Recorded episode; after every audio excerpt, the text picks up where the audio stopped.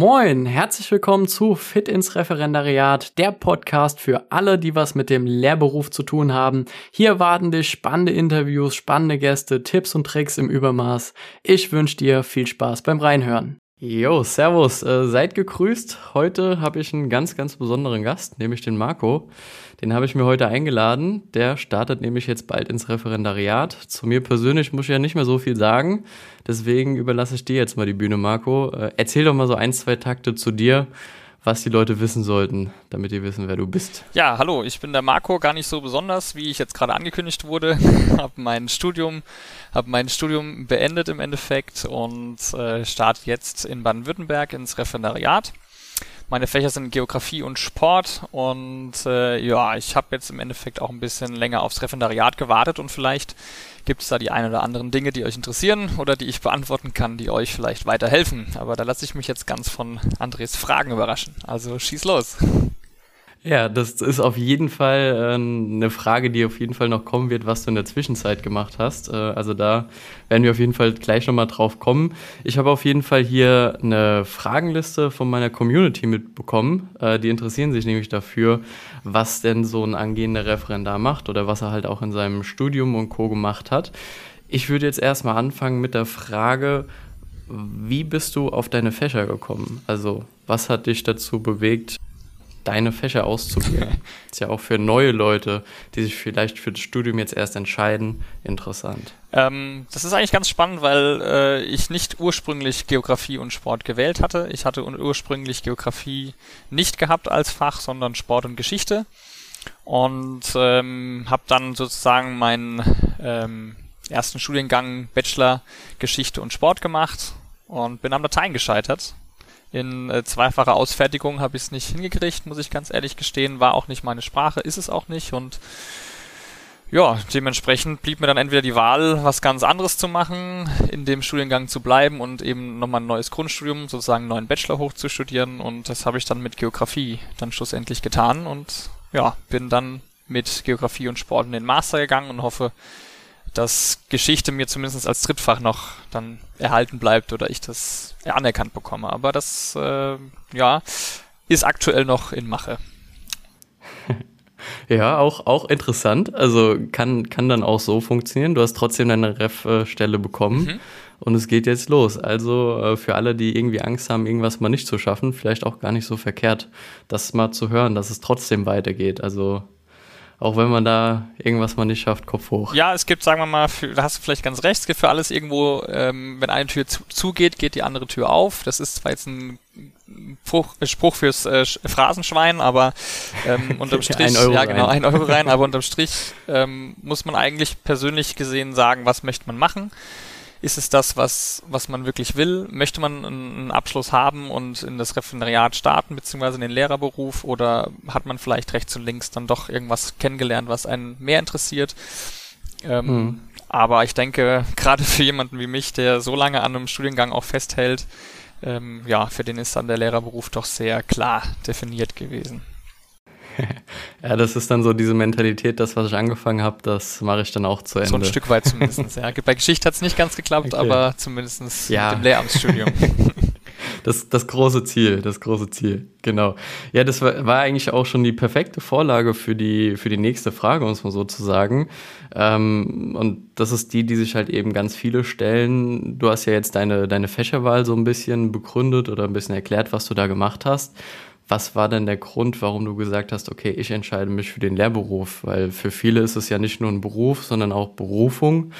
Und äh, ist es bei dir auch so? Was, was sind deine Gründe, deine persönlichen Beweggründe, dass du gesagt hast, hey, ich will Lehrer werden? Das war jetzt noch ziemlich genau. Im Abitur oder so nach dem Abitur habe ich eigentlich für mich definiert, ich kann das sehr viel besser als 50 Prozent der Lehrer, die vor mir stehen.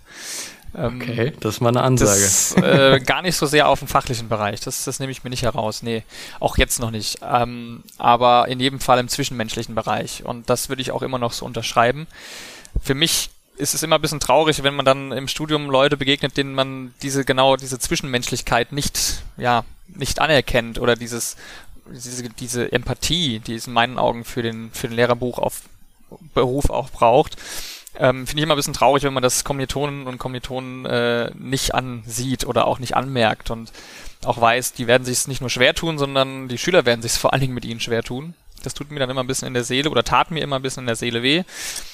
Deswegen, wenn man äh, Lehrer wird, dann bitte nicht aus den Gründen, ja, ich weiß halt nicht, was ich sonst hätte studieren sollen, sondern vielleicht eher aus dem Grund, hey, ähm, ich gucke mir das Ganze vielleicht mal an, ähm, unabhängig vom Studium, dass ich vielleicht erstmal irgendwie ein halbes Jahr versuche, wo reinzuschnuppern oder es gibt diverse andere Möglichkeiten, wie man schon mal in die Lehre gehen kann, auch noch während der Schulzeit.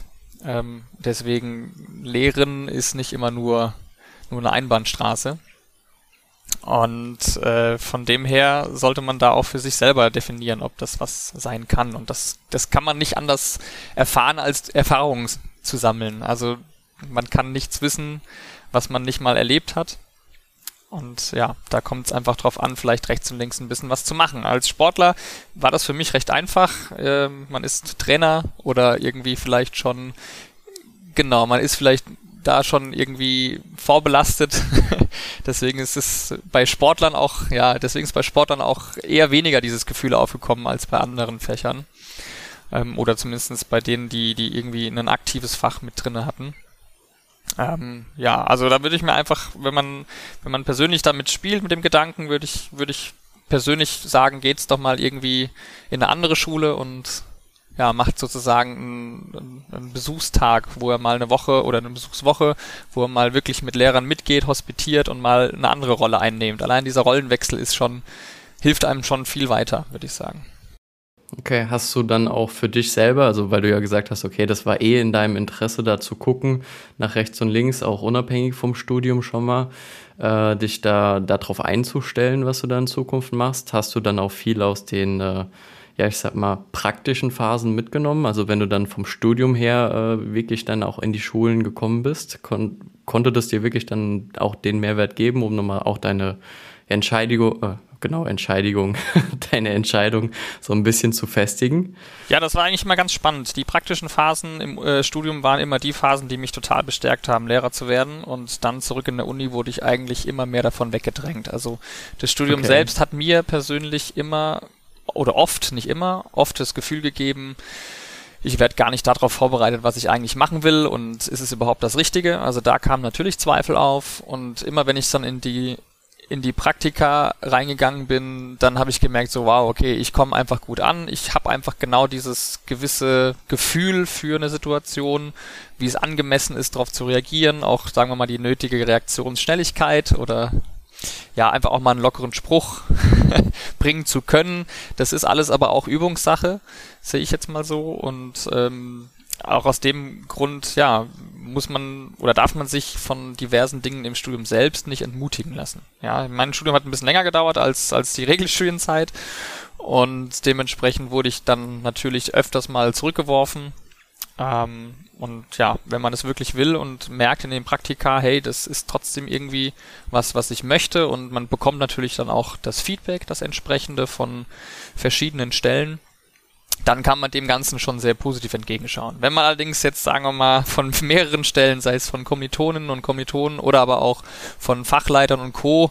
Feedbacks bekommt, wie das wäre vielleicht nicht so das Richtige für einen, dann darf man sich auch gerne mal ein bisschen hinterfragen. Ja. Das sowieso. Also das Thema Reflektieren ist, glaube ich, gerade im Lehrberuf äh, nicht zu verkennen. Das sollte man immer mal wieder machen. Ja, wobei auch da ähm, gibt es dann Menschen, die einem Sachen reflektieren, womit man nicht so viel anfangen kann. Und ich finde eigentlich das Wichtigste am Feedback selbst ist, es aufzunehmen und dann zu entscheiden, was man damit anfängt. Ja. Genau, also für sich selber dann das zu bewerten genau. und zu sagen, und zu sagen okay, nee, was ich hat die Person das, mir gerade genau, gesagt. Oder ich habe das absichtlich gemacht oder eben unabsichtlich und ähm, dann aber auch zu entscheiden, ja, das ist ein Feedback, womit ich persönlich was anfangen kann, was mich weiterbringt, auch wenn es vielleicht negativ war. Ja. Ja, auf jeden Fall. Also da sollte man dann auch für sich selber kritikfähig sein. Das bedeutet, wenn ich das jetzt so ein bisschen richtig rausgehört habe, ist ähm, ja die, die Uni alleine äh, bereitet einen nicht so zu 100 Prozent darauf vor. Es ist schon auch so ein bisschen ja, Eigenleistung zu sagen, okay, ich will Lehrer werden oder Lehrerin werden. und äh, gucke dann auch mal, dass ich mir die Inputs hole, die ich brauche. Also das äh, Studium an sich kaut einem nicht alles vor. Ja gut, das, das, das wäre ja auch schlimm. Also man soll ja schon irgendwo eine gewisse Eigenständigkeit entwickeln. Das wäre ja dramatisch, wenn man irgendwie Schule 2.0 hätte. Das ist die Uni definitiv nicht. Also für allejenigen, die jetzt äh, überlegen, ein Studium zu machen, es ist auf keinen Fall so wie die Schule und es überfordert einen am Anfang natürlich irgendwo maximal. Ähm, aber man lernt auch spätestens im zweiten, dritten Semester, deswegen, äh, dann ist man auch kein Erstteam mehr, lernt man damit umzugehen. Man ist nicht mehr irgendwie panisch in der Vorlesung, weil der Professor vorne sagt, es fallen 60% oder 70% eh durch die Klausur, sondern man denkt sich so, jo, äh, alles klar, ich, ich sehe mal, ob ich bei den 30 oder 20% dabei bin, die dann eben nicht durchfallen und ähm, am Schluss ist es doch gar nicht so dramatisch, wie es denn dann eigentlich am Anfang prognostiziert wurde. Ähm, also da lernt man einfach auch mit ein bisschen umzugehen. Und ja, das Studium selbst bereitet einen nicht ausschließlich drauf vor. Also ich persönlich bin der Meinung, man sollte rechts und links sehr viele Referenzen sammeln, weil die Referenzen, die man rechts und links sammelt, dann schlussendlich einen auch unterscheiden, ja, und einem dann eben auch die nötige Kante verleihen, dass man vielleicht interessanter wird, ja, für Schulen dann auch im späteren Verlauf. Das ist wichtig, also nicht äh, wie, wie nennt man das so schön, äh, Dienst nach Vorschrift. Ja, genau. Also ich würde sagen, man kann durch, äh, das Schlimmste fand ich immer von der Schule zu Hochschule zu Schule ähm, und dann erzählen, wie es denn im Leben läuft und selber aber das Leben nicht so richtig mitbekommen haben. Also natürlich schon, aber eben die Seite neben der Schule oder der neben der Bildung eben so gar nicht wahrgenommen zu haben. Und das finde ich eigentlich immer ein bisschen schade, weil da geht einem sehr viel, sehr viel abhanden. Ja. Okay. Gut, äh, das war ja jetzt schon mal ein sehr, sehr ähm, dicker, ja, dicker Brocken war das jetzt. ja, auf, auf jeden Fall.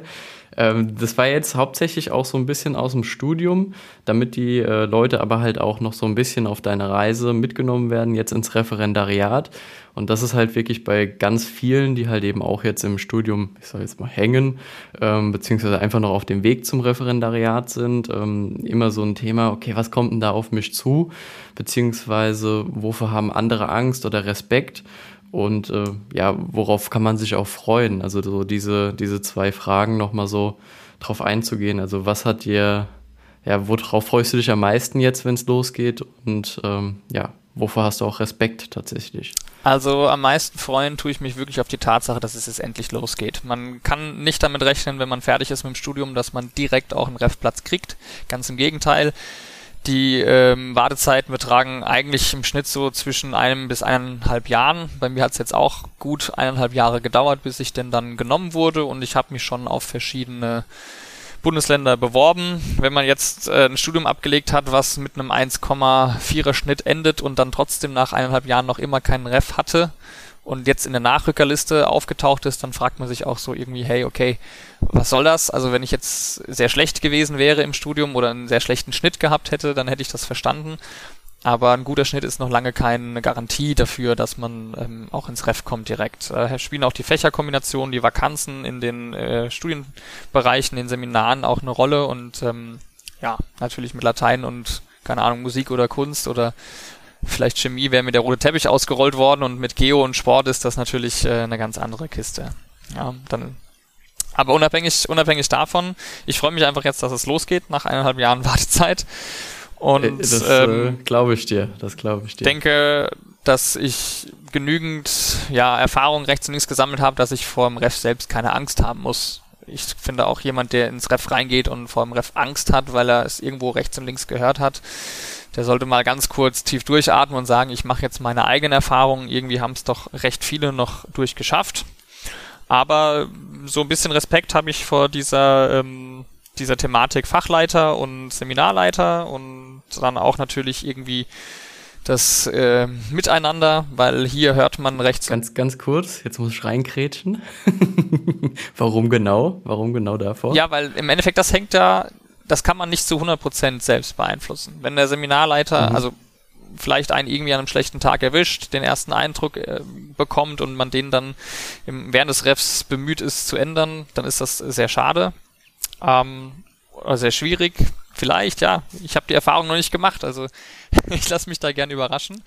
Ähm, ja. Aber natürlich kriegt man durch Kommilitoninnen und Kommilitonen gesagt, es steht und fällt mit den Fachleitern. Ja, und äh, wenn man das dann schon hört und auch weiß, okay, das sind Menschen, die haben mit mir zusammen studiert, sind eventuell jetzt schon fertig oder gerade noch mittendrin, dann ist es zumindest ein Erfahrungswert, den man von dem, von dem man ausgehen kann, dass er irgendwo einen gewissen Wahrheitsgehalt hat. Und ja, deswegen, genau. Und deswegen würde ich sagen, dieses Ding, das hoffe ich, dass es einfach gut geht, dass man da irgendwie auf einem guten Fuß startet und dann ist, glaube ich, das Ref zumindest mal unter einem guten Vorzeichen. Ja. Okay. Das, das, da drücke ich dir auf jeden Fall die Daumen, dass es genauso kommen wird, dass du da gut reinstartest und natürlich auch einen guten Eindruck hinterlässt, wovon ich jetzt äh, mal ganz klar ausgehe, um so zu sagen. Also soweit kenne ich dich dann schon, dass ich sagen würde, dass du das gut hinbekommst.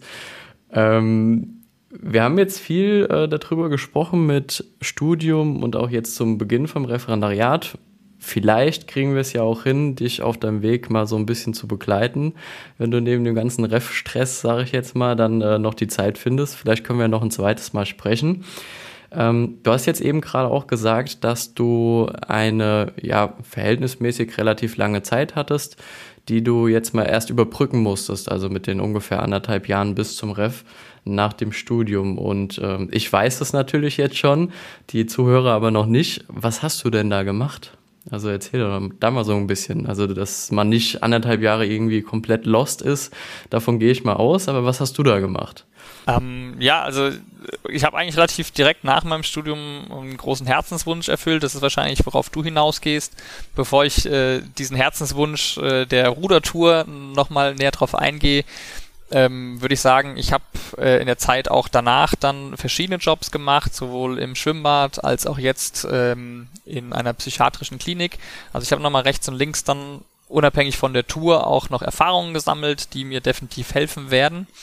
Ähm, auch fürs Ref dann, ne? also beispielsweise in der psychiatrischen Klinik ist, äh, wenn da einem Stuhl rechts neben einem einkracht, weil man halt äh, eventuell irgendwas äh, verkannt hat, dann ist es eine andere Reaktion als die, die man im Klassenraum erwarten kann.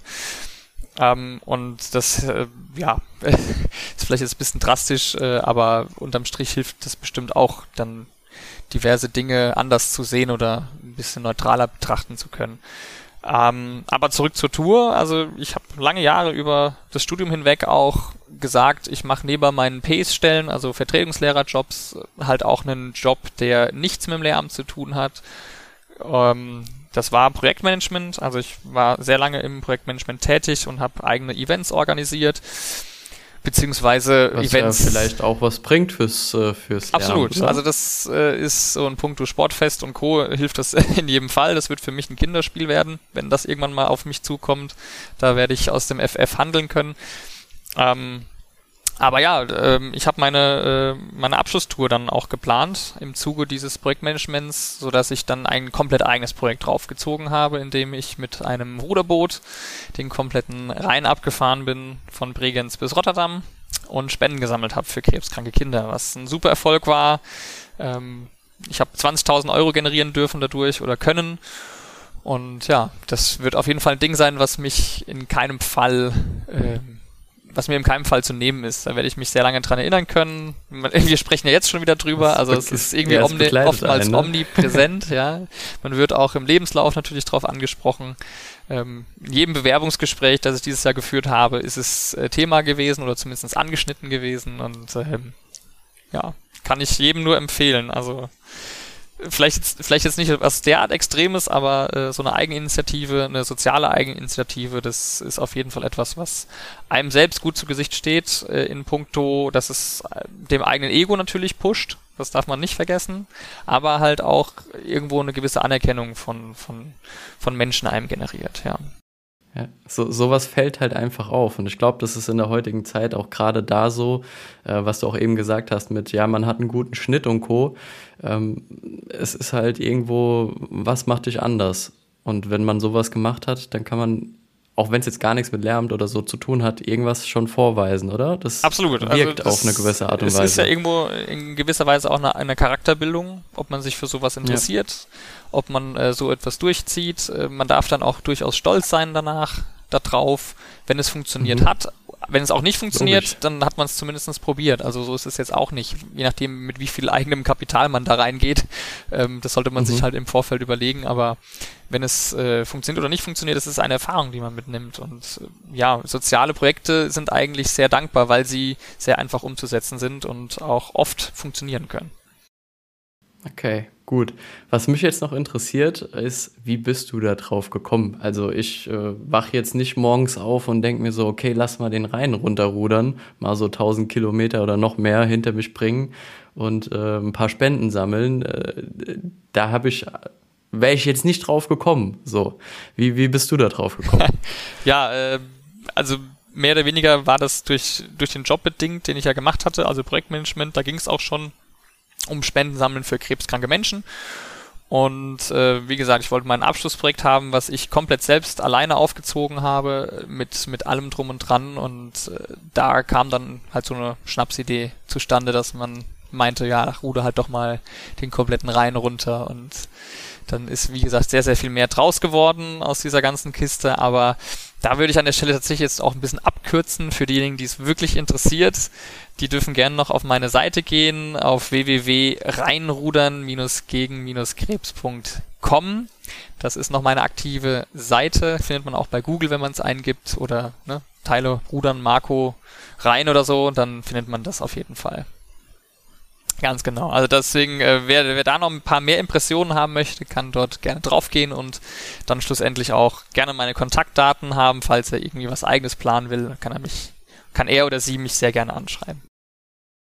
Sehr cool. Also finde ich cool, dass du da auch da nach wie vor noch äh, wirklich interessiert daran bist und auch dich noch darum kümmerst. Ne? Also jeder, der möchte, gerne bei Marco einfach mal melden.